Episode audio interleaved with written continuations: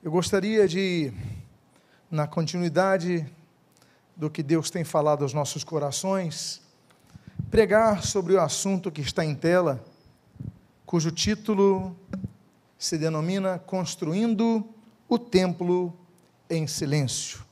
Eu convido a que você abra a sua Bíblia no primeiro livro dos Reis, capítulo de número 6.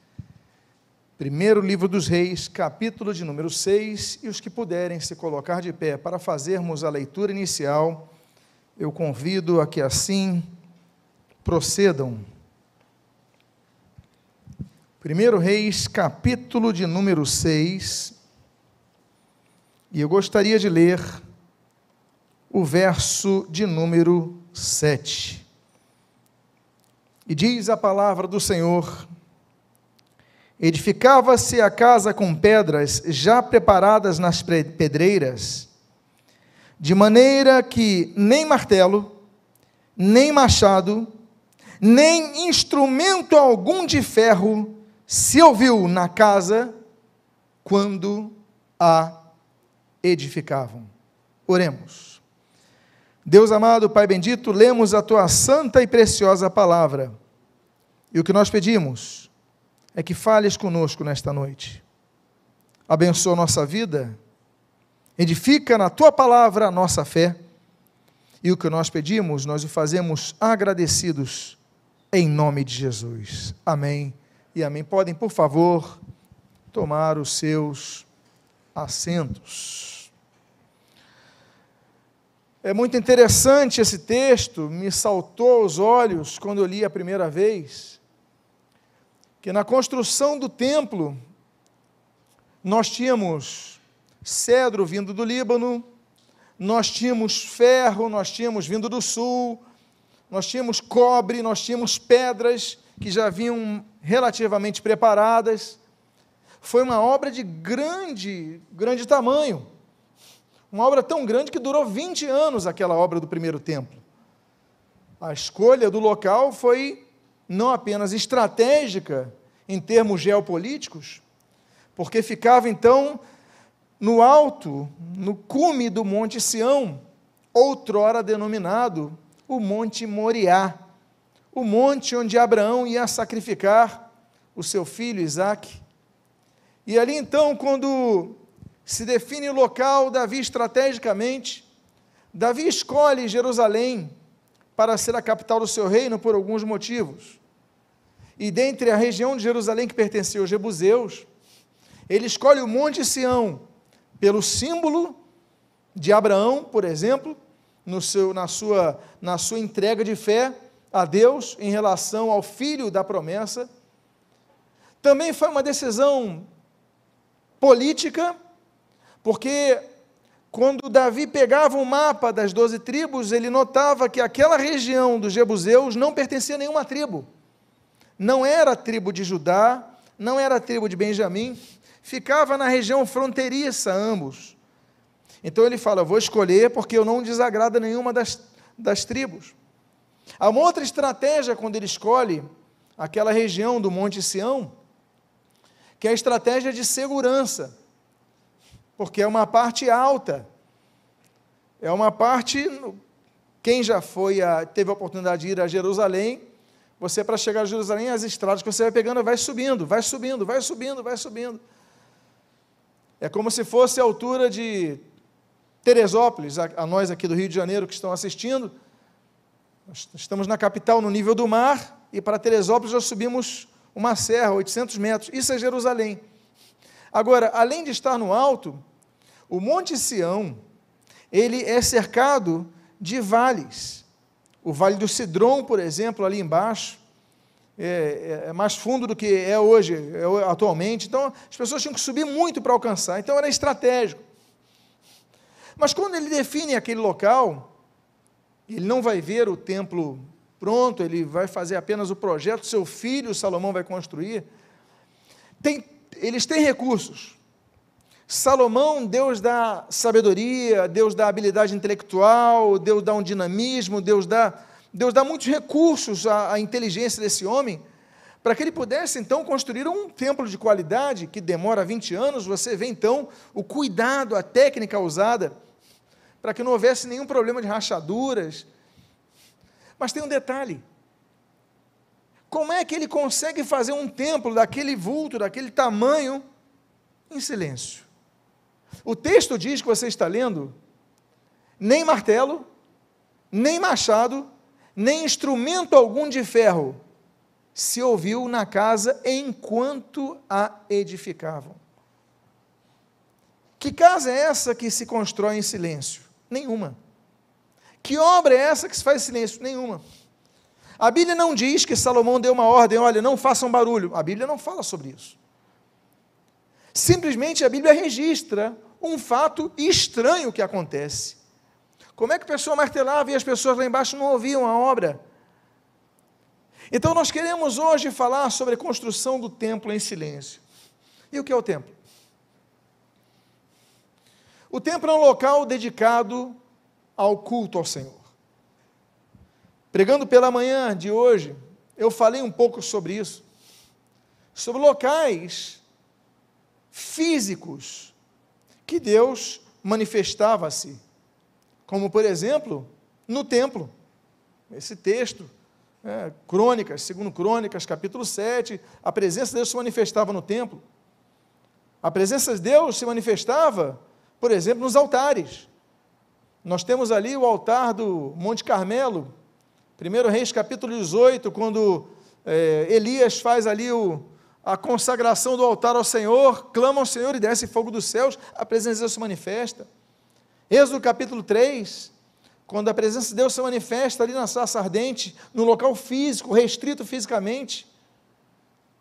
Êxodo capítulo 20, quando a presença de Deus se manifesta fisicamente no cume do Monte Sinai.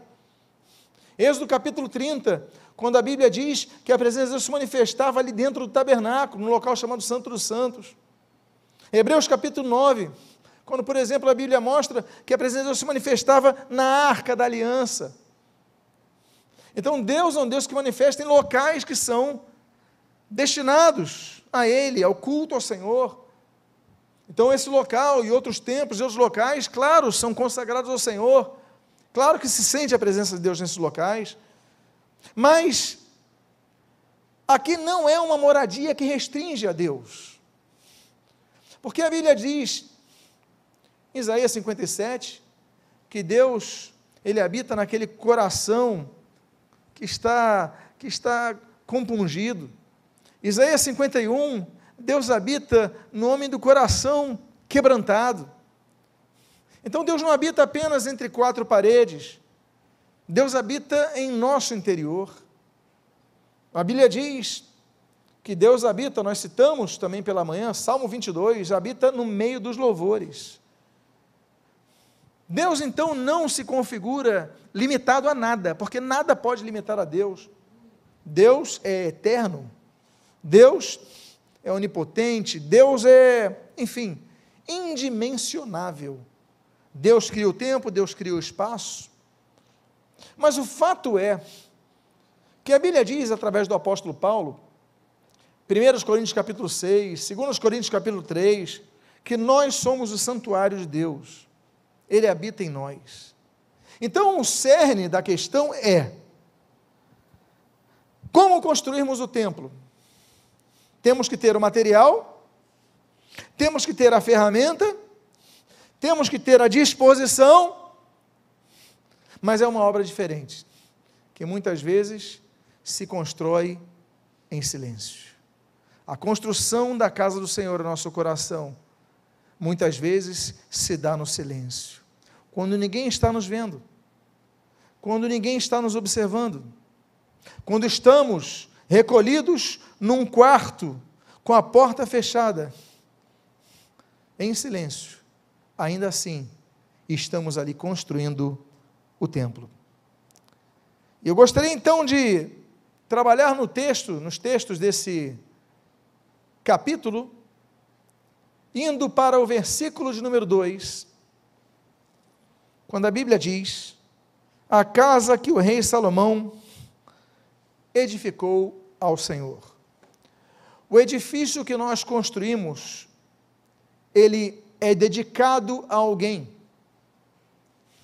E o que nós construímos não é dedicado a nós mesmos. O que nós construímos na nossa vida espiritual não é dedicado a ninguém, senão exclusivamente ao Senhor. Porque nós vivemos para Ele. Porque é por Ele, é por meio dEle, é para Ele. Todas as coisas foram feitas para Ele. Tudo o que nós devemos fazer, como dizem os cânones ali do Catecismo de Westminster de 1647, que tudo que nós façamos redunde na glória de Deus.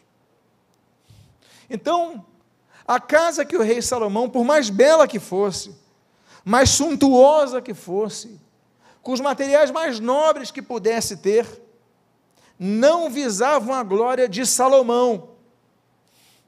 Ele recebeu glória na terra? Recebeu. Recebeu aplausos na terra? Recebeu. Recebeu elogios, recebeu pessoas vinham de vários lugares para conhecer aquele rei. Mas aquela casa não visava a glória de Salomão, visava a glória de Deus.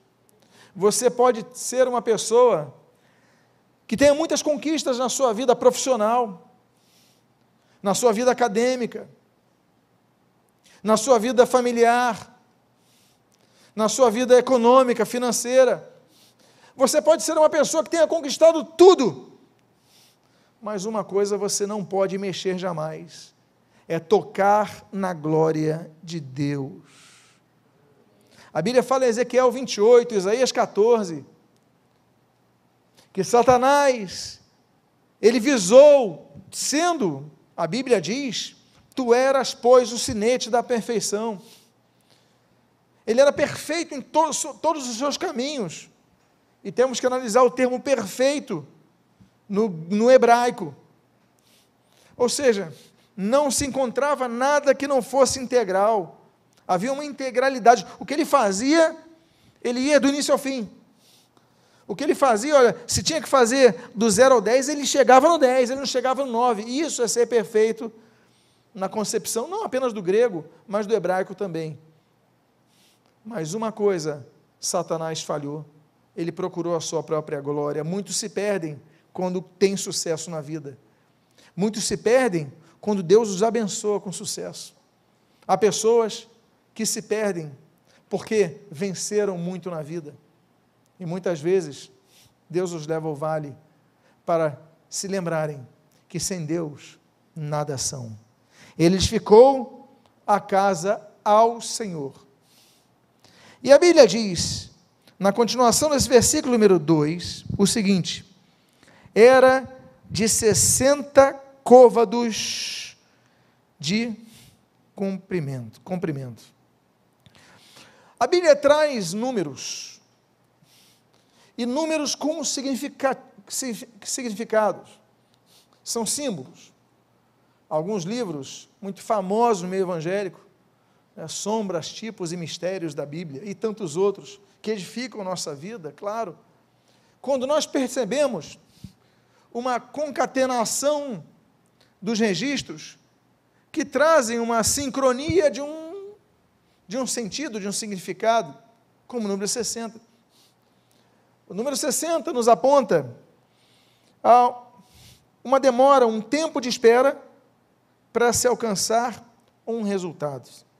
A Bíblia diz, por exemplo, em Gênesis capítulo número 25, que Isaac tem dois filhos, Esaú e Jacó. Mas com quantos anos Isaac tem esses filhos?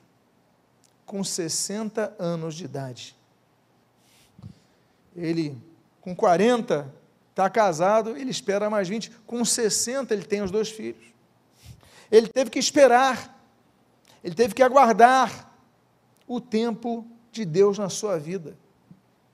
O número 60 nos mostra, então, um tempo para uma realização familiar na vida de Isaac. A Bíblia mostra em Deuteronômio capítulo 3 um tempo de espera para a realização de um projeto de conquista. Porque a Bíblia usa o número 60 para mencionar o número de cidades que Moisés vai ter que conquistar ali da região de Bazã, junto ao rei Og. São 60 cidades. Nós vemos Moisés como grande líder espiritual, um grande legislador, um grande governante, mas nós esquecemos que ele é um grande líder militar. A Bíblia não registra sobre as campanhas militares de Moisés, mas, por exemplo, Flávio Josefo, em História dos Hebreus, menciona batalhas, inclusive com Moisés, vai lutar ali com os etíopes e tudo mais. É um homem preparado em todas as artes, foi preparado pela família é, do Faraó. Então ele tem 60 cidades de ocupar Og e conquista as 60, mas para isso precisa de tempo. Tempo. Tempo é necessário. Nós vamos a Daniel capítulo 3 e nós vemos aquela grande estátua de Nabucodonosor. E aqueles três homens estão diante daquela estátua junto com uma multidão. E de repente vem a ordem: olha, ao sinal, todos vão se prostrar diante daquela estátua. E naquele momento, então, todos se prostram, menos aqueles três homens, que têm nomes babilônicos, tem nomes, recebe os nomes ali, né? Mesaque, Sadraque e Abednego. Eles não se prostram. Aí você fala, mas o que, que isso tem a ver com o número 60? E eu pergunto, quantos côvados de altura tinha aquela estátua? A estátua de Nabucodonosor tinha 60 côvados de altura. Significa que para eles alcançarem o seu objetivo, eles tiveram que passar a prova diante do número 60, aguardar aquele tempo, para que pudessem então receber de Deus as suas promessas em vida.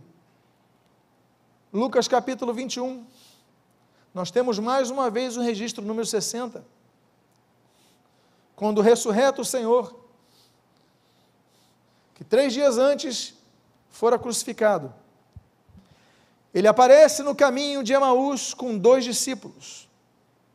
E a Bíblia diz que eles estão caminhando entre Emaús e Jerusalém, e eles não conseguem enxergar Jesus. Eles andam do lado de Jesus, eles comentam a respeito de Jesus, mas eles não enxergam Jesus. Só depois que Jesus vai embora eles enxergam. E a Bíblia registra que a distância entre Emaús e Jerusalém era de, 11 estádios, de 60 estádios, que dá 11 quilômetros. Ou seja, mais uma vez o número 60, demonstrando que para muitas vezes alcançarmos a visão espiritual de vermos as coisas que Deus tem feito, de enxergarmos Jesus no nosso caminho de Emaús, demoram-se 60 estágios demora-se um tempo, e depois que ele passou, Jesus estava conosco. Como a gente não conseguiu enxergar isso? Deus tem feito coisas em nossas vidas, e depois que Ele faz, a gente olha para o passado, a gente fala: como eu não consegui enxergar naquela época que Ele fez comigo? Quantos podem dizer que já passaram por isso e notaram depois? Então o texto diz que era de 60 côvados de comprimento, que daria 27 metros. Mas também tinha a largura. E a Bíblia diz que tinha 20 côvados de largura. 20 côvados de largura. E nós temos uma largura aí de cerca de 9 metros. Amados irmãos, o 20 representa tempo de preparação. Gênesis capítulo número 31 diz que Jacó serviu a Labão por quantos anos? 20 anos. É que muitas vezes a gente pensa, mas ele serviu por amor a Raquel, ele serve sete anos, sim. Mas quando ele vai casar-se, se casa com Lia. Aí Labão fala: Não, mas você para casar com Raquel tem que trabalhar mais sete anos para mim. E o explorador do Labão então consegue 14 anos de trabalho. Mas Jacó fala o seguinte: peraí, mas eu não vou trabalhar 14 anos para ter a mulher que eu amo. Não vai ficar assim não. Labão, vamos fazer um negócio aqui. E ele faz então um acordo com Labão: olha, eu trabalho mais seis, mas eu vou levar rebanhos, eu vou levar gado, eu vou levar recursos. Então, Jacó, ele trabalha 20 anos para ter o seu projeto completo. É um tempo de espera. Um outro texto que fala do número 20 é o que se encontra em Juízes capítulo número 4. Quando a Bíblia fala de uma grande mulher que Deus levanta chamada Abelha, ou em hebraico, Débora.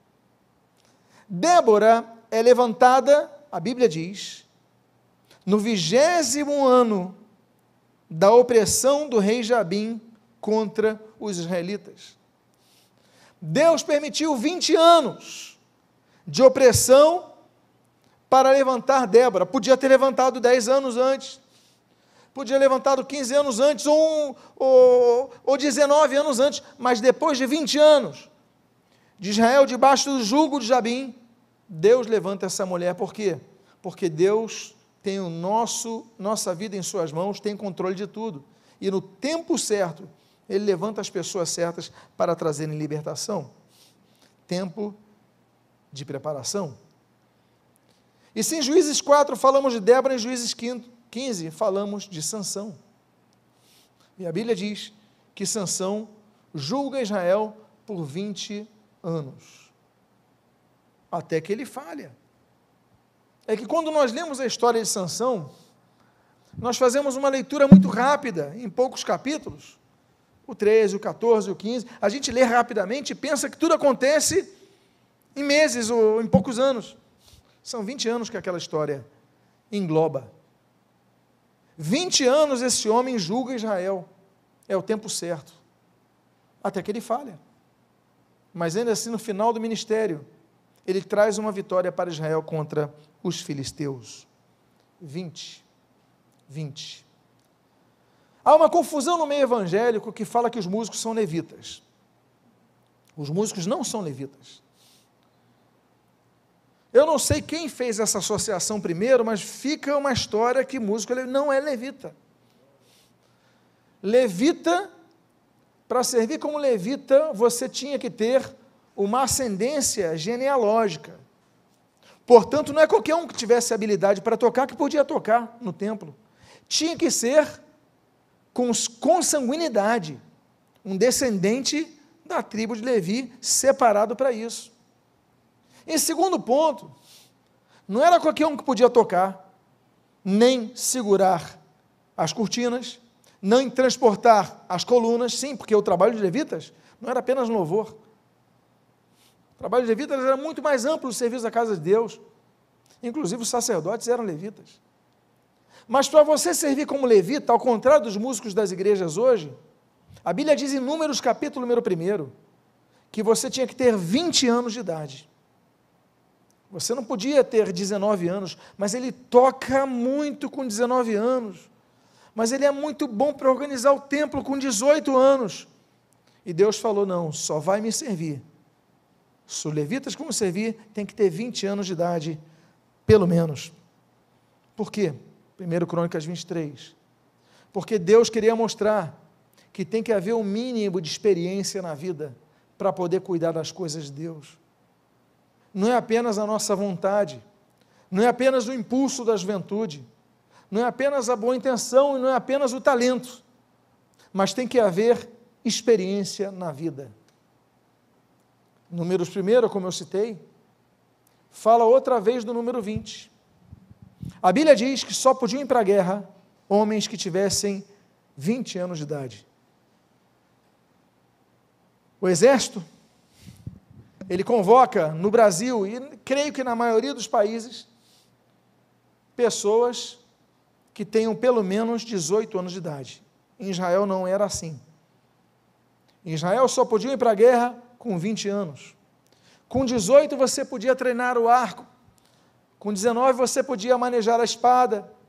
Com 17 você podia é, empunhar o escudo. Mas só podiam ir para a guerra aqueles que tivessem 20 anos. Por quê?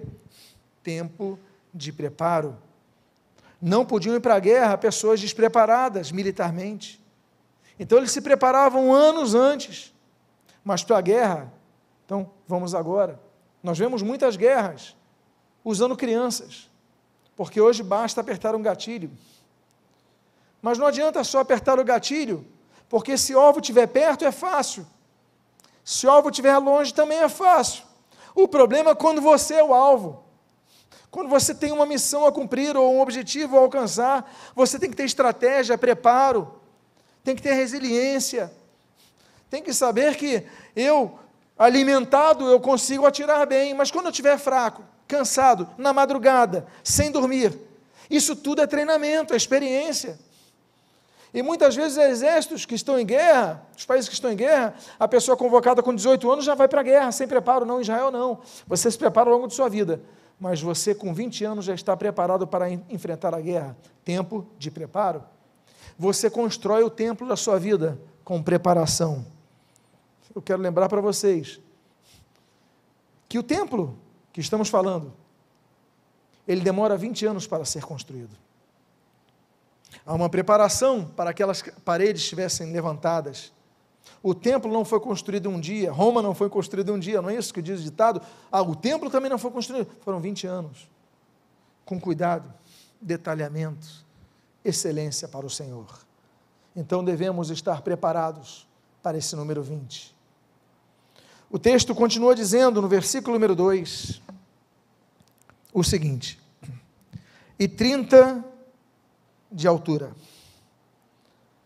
O número 30 na Bíblia representa uma fase de você, uma transição de uma fase para outra fase.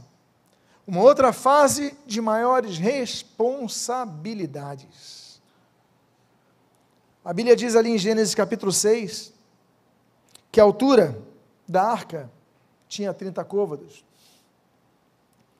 Uma nova fase na vida de Moisés, de Noé, perdão, quando Noé tem que construir aquela arca, Deus fala: Olha, Noé, se prepara, porque você vai entrar numa nova fase da sua vida.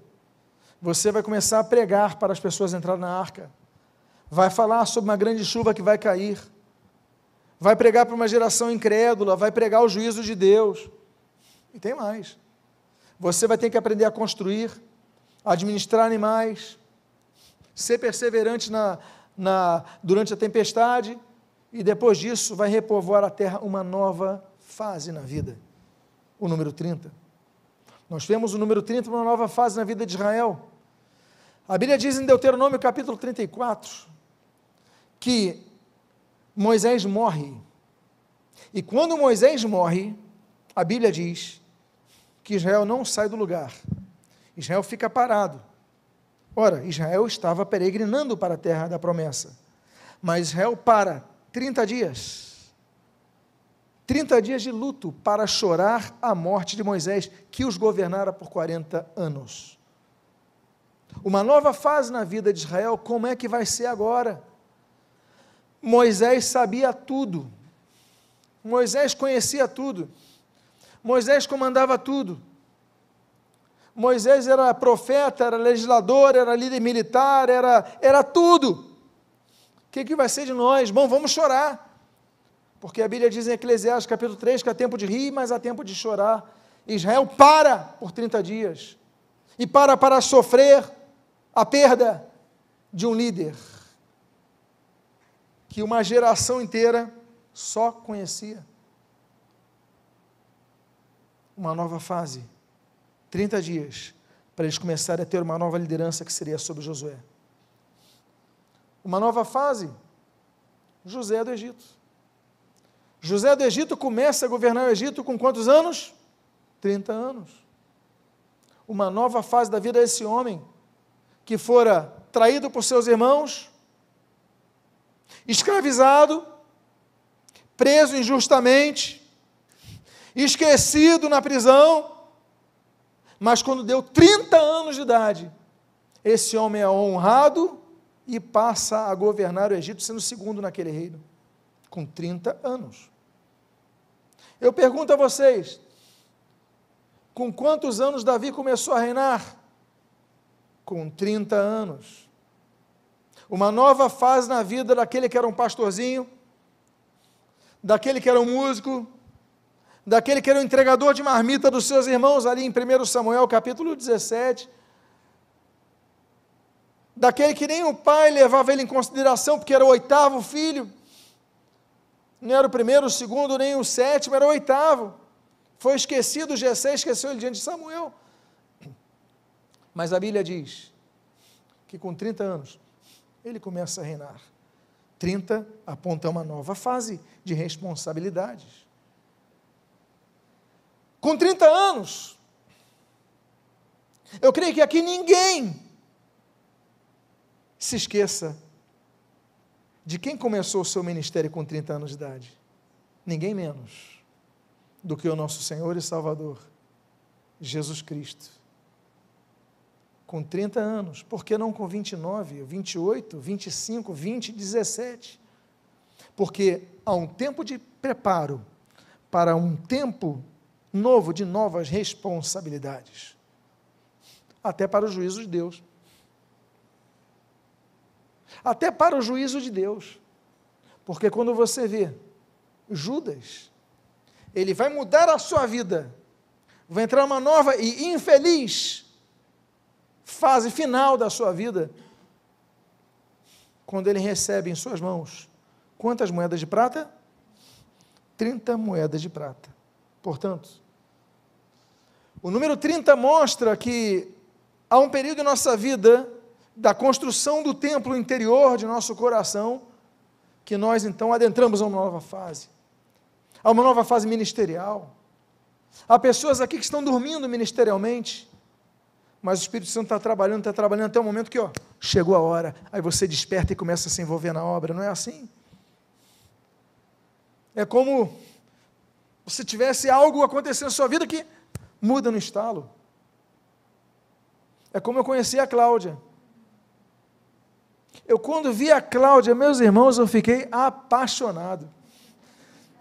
Como é que pode? Se na, um dia antes que eu não conhecia ela, estava normal, nada, normal, tranquilo. Eu sou uma pessoa, meus irmãos, quem me conhece, sabe que eu sou muito tranquilo. Eu conheço a Cláudia, eu perco o sono. No outro dia eu comi metade do prato. Eu falei: o que está acontecendo comigo? foi o estalo. Ministerialmente, estalo. De repente a pessoa começa, então, o número 30, uma nova fase na vida. E aí nós então vamos para o versículo 3, da construção desse templo em silêncio. Vocês lembram do início do texto que nós falamos? Que não se ouvia martelo, machado, instrumento de ferro algum, mas a obra estava sendo feita. Eu creio que Deus tem feito a obra em muitas pessoas que estão ouvindo essa mensagem. Ainda que você não perceba, não ouça o som, o martelo está batendo. Ainda que você não ouça o som, o machado está cortando. Deus tem trabalhado na sua vida. A obra não parou. Nós vamos então a esse texto do versículo 3, que você está lendo no início dele, o pórtico, que é o hall de entrada, diante do templo da casa, media 20 côvados, ou seja, 9 metros, no sentido da largura do lugar, contra 10 de fundo. 10 de fundo. O que, que o número 10 representa? O número 10 representa aquilo que nós não podemos esquecer.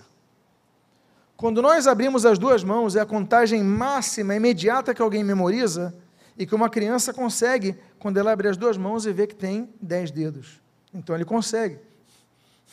E é diante dessa primeira percepção de numerais que é composto todo, toda a demais numeração, porque você vai é, do 0 ao 10, 0 sem a contagem, então o primeiro produto, o primeiro item, o primeiro objeto, o primeiro é um. Você chega no 10. Depois você repete um com 11. Mais 10. Você repete um com 21, 31, 41. Ou seja, tudo se volta ao número 1. Por quê? Porque você não consegue esquecer. É o número que você consegue controlar na sua mente. A Bíblia fala sobre coisas que são de número 10, que facilitam a nossa percepção. Por exemplo, Quantos mandamentos Deus deu a Moisés? Quantos? 613. Mas nós lembramos de quantos? Dos dez mandamentos. Por quê? Porque são os dez mandamentos iniciais que Deus dá no Monte Sinai. Ele dá em pedra. São dez. De um lado e de outro foram escritos. Só que Deus depois continuou dando mais 603 mandamentos. Mas nós decoramos os dez mandamentos. E nós cremos que seguiremos a lei se nós obedecermos dez mandamentos. Não. Você obedecerá a lei mosaica se você obedecer os 613 mandamentos. Mas nós gravamos os dez. Dez. Quando Deus envia as pragas ao Egito, Êxodo capítulos 7 ao 10, são quantas pragas que Deus enviou ao Egito? Me ajude a lembrar. Dez pragas. Ficou fixado. É um número que não se podia perder com o tempo. Porque nós temos uma limitação para memorizar coisas. Então, dez pragas, conjunto completo suficiente e memorizável. Quando nós lemos o número de colunas do átrio do tabernáculo, dez colunas. Quando nós lemos quantos pães o Davi foi levar para os seus irmãos, ora, Davi tinha quantos irmãos? Tinha sete, ele era o oitavo. Mas ele não leva sete pães, ele leva dez pães. Eu não sei se o cálculo dele eu vou levar três, se tiver um com mais fome, se eu perder outro, se eu comer no caminho. Se eu for tentar comer caminho, a gente não sabe, mas ele leva dez pães. Há muita simbologia envolvida nisso. Aí nós vamos a Mateus, capítulo 25. Nós temos a parábola dos dez talentos. Nós temos as dez virgens que estavam separadas para o encontro com seu noivo, das quais cinco foram prudentes e se encontraram com ele. A Bíblia fala em Apocalipse número 2, quando a Bíblia escreve as sete igrejas, capítulo 2, capítulo 3, da Ásia Menor, da, da atual Turquia, enfim, não era a Turquia na época, mas as sete igrejas do Apocalipse, numa delas, no capítulo 2, é Esmirna. Ele fala assim: olha, vocês vão passar por uma tribulação, por uma perseguição, por onde fico por dez dias.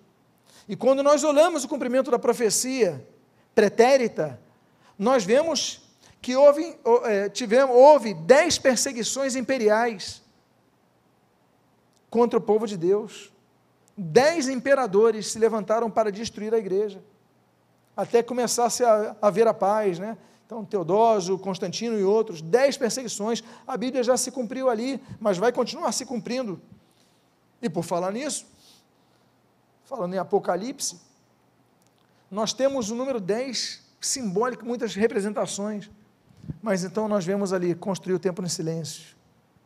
Mas nós temos o 10, nós temos que memorizar coisas que nós não podemos esquecer cultuar a Deus, honrar a Deus, glorificar a Deus, ler a Bíblia, é, buscar uma vida santa, é, é, nós congregarmos, estarmos em comunhão com os santos, louvarmos a Deus em todo o tempo, nós não podemos esquecer das coisas, e até porque nós devemos manter a humildade.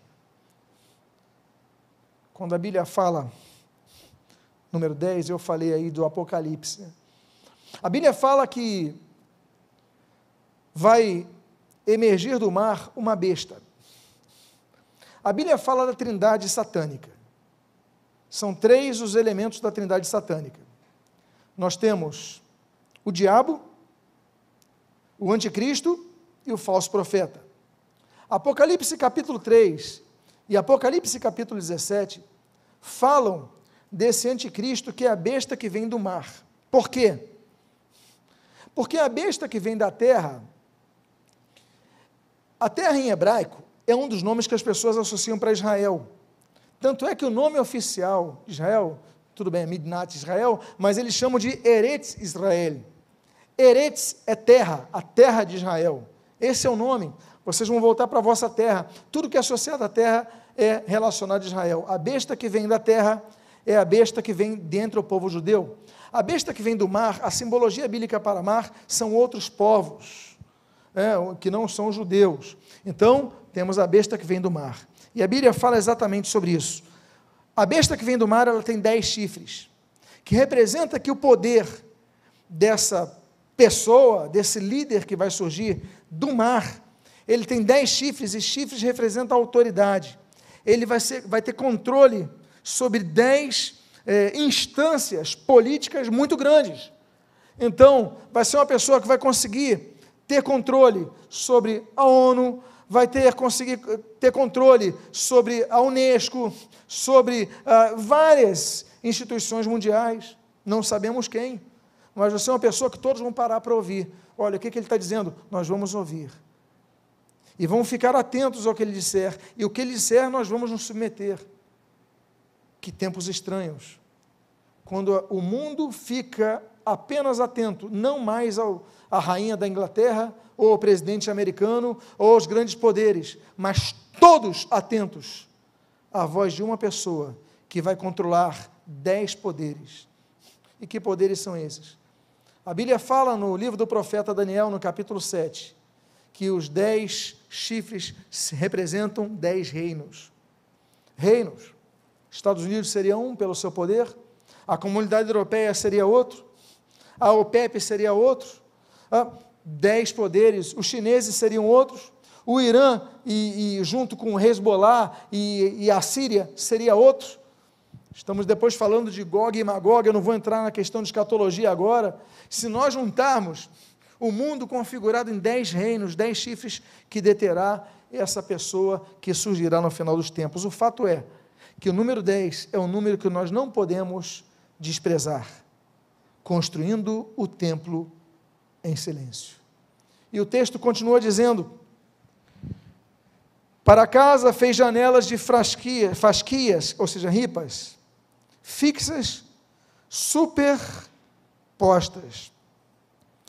Fez janelas. A Bíblia fala de pessoas que estão na janela.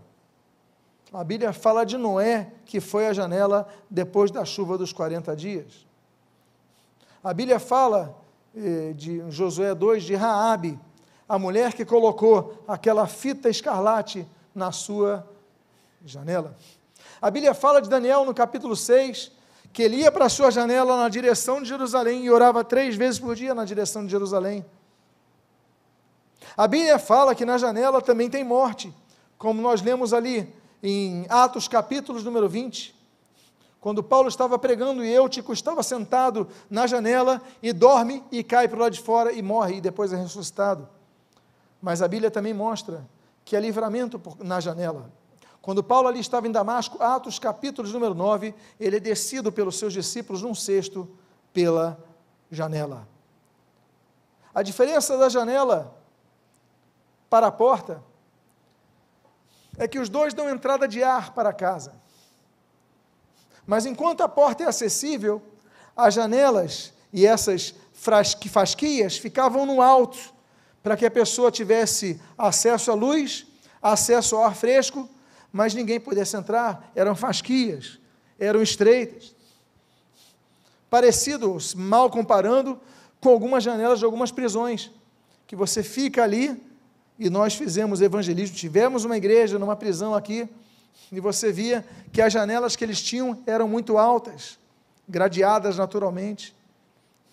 Uma vez numa viagem eu fiz um, a uma nação chamada República Tcheca, eu fiquei na capital ali em Praga, e eu dormi numa noite numa ex-prisão da KGB. E como foi uma noite terrível, porque eu senti uma claustrofobia muito grande, afinal de contas, como ex-prisão, eu dormi num local muito. E a janela, você via as pessoas, os, os pés das pessoas numa fasquiazinha. E você via as pessoas andando, mas você fala, não está entrando ar. Era uma, uma, um contexto muito estranho. Mas a diferença é que a janela não é feita para que pessoas entrem, mas que, para apenas o ar entrar. Amados irmãos, pessoas que estavam na janela, nós devemos estar na janela, porque a janela nos faz uma coisa: olhar para o alto. Na porta você olha para cima, para frente, perdão, Na porta você olha para o baixo, mas na janela, obrigatoriamente, você olha para cima, quando você está naquela fasquia. Então nós devemos aprender a olhar para o alto, para construirmos o nosso templo em silêncio. E a Bíblia diz, no versículo 5 no versículo 6, contra a parede da casa, tanto do santuário como do Santo dos Santos, edificou andares ao redor e fez câmaras laterais ao redor. O andar de baixo, o do meio e o terceiro. Quantos andares tinha o templo que foi construído? O andar de baixo, o do meio e o terceiro. Quantos andares tinha? Três. O três representa muitas coisas. Foi falado há poucos minutos atrás sobre as mortes. Existem três tipos de morte. Existe a morte física, Gênesis capítulo 3, Romanos capítulo 5, versículo 12 e outros textos. Existe a segunda morte, a morte espiritual, Efésios capítulo 2. E existe a terceira morte, que é a morte eterna, Apocalipse capítulo de número 20.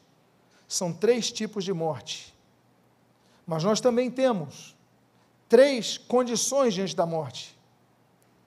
Nós somos mortos pelo pecado,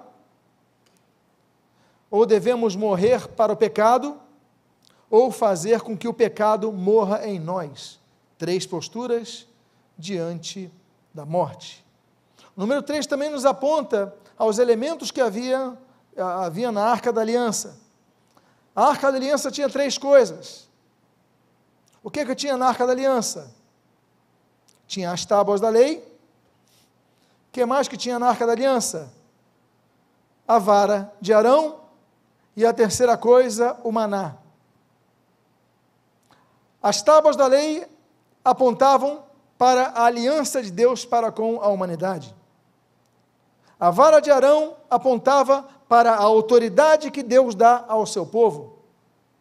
E o maná apontava para o alimento, o sustento que Deus supre o seu povo para se manter firme. Três coisas que nós vemos na arca da aliança. A Bíblia fala, por exemplo, número 3, sobre três vezes que o Rio Jordão ele é aberto. A primeira vez, Josué capítulo 4, quando Josué passa com aquelas pedras no meio, os sacerdotes param ali e o povo passa. A segunda está em 2 Reis capítulo 2, quando Elias passa o Jordão e o rio se abre, e no mesmo capítulo, quando Eliseu regressa e o Jordão se abre.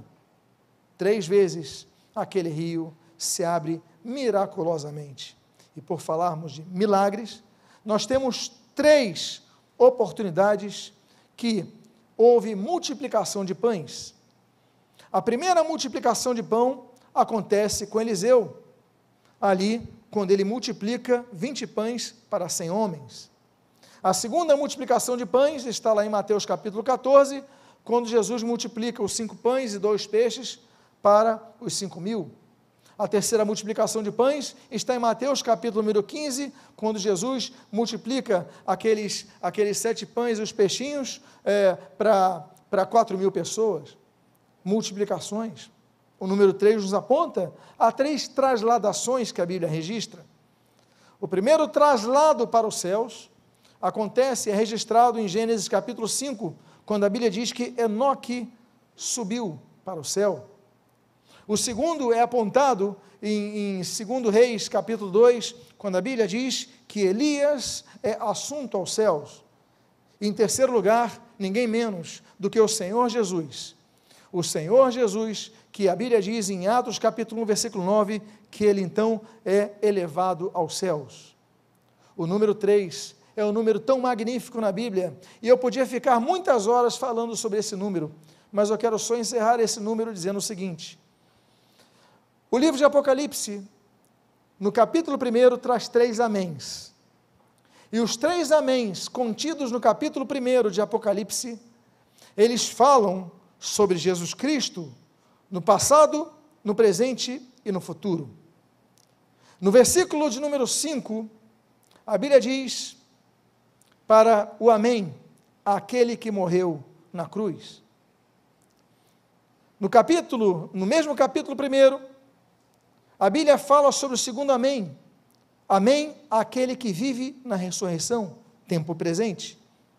E o terceiro amém fala do porvir de Jesus, que a Bíblia fala no versículo 7. Amém para aquele que vem em glória. Então, quantos podem glorificar a Cristo nesse momento? Para aquele que vem em glória. Quantos podem levantar as suas vozes e glorificar a Deus nesse momento?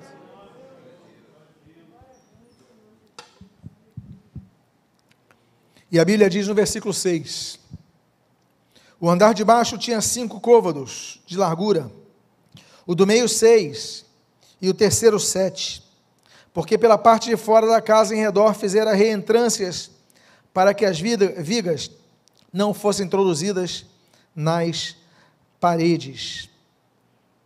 Amados irmãos, quando nós somamos os cinco, mais os seis, mais os sete, nós temos o número 18. 18 representa dificuldade na Bíblia. A Bíblia diz, em Josué, capítulo número 3, Juízes, capítulo número 3, que Israel serviu a Eglon, o rei dos Moabitas, por 18 anos. A Bíblia diz em Juízes capítulo 10 que Israel serviu aos Amonitas por 18 anos, dificuldades. A Bíblia diz em 2 Crônicas que o rei Josias, no 18º ano do seu reinado, ele institui a Páscoa em Israel. E assim que ele institui a Páscoa, que era algo bom, necessário, a Bíblia diz que ele é morto. Não é porque ele foi fazer a obra de Deus que ele teve facilidades. 18 nos aponta isso. Lucas capítulo número 13 mostra que uma mulher andava encurvada por 18 anos, mas um dia ela encontrou Jesus e curou-a de seu problema. Eu quero dizer que as dificuldades para os que querem servir a Deus existem, mas Jesus não nos abandona em nenhum momento. Amém, queridos? E aí então, eu vou caminhar para os textos finais. A Bíblia diz, no versículo 7, na sua primeira parte, edificava-se a casa com pedras já o quê? Com pedras já o quê? Preparadas nas pedreiras. A Bíblia diz em 1 Coríntios capítulo 10 que Cristo é a pedra angular. Em 1 Pedro capítulo 2, versículo 15, fala que ela é essa pedra angular que foi rejeitada pelos construtores. Mas nós somos feitas pedras vivas edificados em Cristo. Nós somos pedras. É significativo o apelido que Jesus dá a Pedro. Na verdade, perdão, ele não dá o apelido a Pedro, ele dá apelido a Simão. Pedro é o apelido. O que, é Pedro? É, o Petra. O apelido é Kefa em aramaico. Significa pedra, olha. Você vai passar a se chamar pedra. A gente conhece o homem não pelo nome dele, a gente conhece pelo apelido. E Deus nos transforma em pedras desse edifício. Porque, e falamos hoje, aliás, a pregação de hoje, pela manhã, foi baseada no poema de Carlos Drummond de Andrade. E o título da mensagem foi: Tinha uma pedra no meio do caminho. Falamos muito sobre pedras, não vou ficar repetindo, mas o que eu quero dizer é que as pedras que chegavam ao templo elas já haviam preparadas nas pedreiras. As pessoas transportavam, eles tinham então que bater, claro, acertar alguma coisa, mas ninguém ouvia. A igreja ela está crescendo sem ninguém ouvir. Mas qual é o crescimento da igreja mais importante? É o que aparece no Ibope? Não. O crescimento da igreja mais importante é o que é quando a pessoa se declara cristã? Não. Nós vemos muitas pessoas se declarando cristãs e fazendo tudo que vai contra a vontade de Deus. Mas a grande revolução são as vidas transformadas. E você fala, essas pedras já estão preparadas. Essas precisa você bater um pouquinho mais o martelo. Tem que discipular, tem que ensinar. Muitas vezes tem que disciplinar, tem que corrigir. Mas o fato é que nosso objetivo é que um dia, quando cheguemos à glória, aquela estatura de varão perfeito, nós estejamos preparados para entrar no nosso descanso, o descanso prometido pelo Senhor. E eu caminho para o último texto, que foi o texto, que é o texto com o qual nós iniciamos essa pregação. A Bíblia diz no final do versículo 7: de maneira que nem martelo, nem machado, nem instrumento algum de ferro se ouviu na casa quando a edificavam. Você tem coisas a serem feitas publicamente. O seu testemunho é um deles. Quando você congrega, você está publicamente congregando. Mas tem coisas que precisam ser feitas sem que ninguém precise ouvir. A sua vida com Deus, a sua busca a Deus, o seu, a sua leitura bíblica, a sua oração, o exercício da sua fé, colocar as tuas lágrimas diante do Senhor, o templo será construído. O templo está sendo construído. O templo foi construído. O que nós precisamos é continuar trabalhando, mesmo que muitos nos ouçam. Porque onde há templo, há presença de Deus. Fique de pé nesse momento. Eu quero, nesse momento, orar ao Senhor por sua vida. E se você precisa,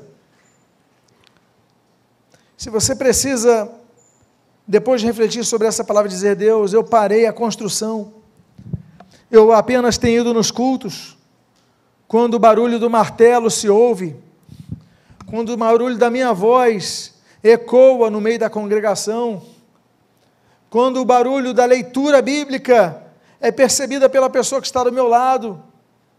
Mas Deus, eu parei de construir em silêncio esse templo na minha vida. Deus me perdoa que eu possa voltar a construir esse templo. Se você é uma das pessoas, coloque a mão no seu coração, Pai amado, Deus bendito. Há várias pessoas aqui com as mãos em seus corações, assim como eu creio que há muitas pessoas que estão ouvindo essa mensagem ou assistindo essa mensagem pela internet. E nesse momento, elas se veem desta forma. Nós pedimos, Deus, fortalece as suas mãos, que elas possam voltar a colocar a mão no arado, voltar a colocar a mão no martelo, voltar a colocar a mão no machado e construir o templo em silêncio. Abençoa as nossas vidas, fortalece a nossa fé, nos renova. E o que nós pedimos, nós fazemos agradecidos em nome de Jesus. Amém e amém. Quantos podem louvar ao Senhor Jesus Cristo nesse momento? Quantos podem agradecer ao Senhor Jesus Cristo nesse momento?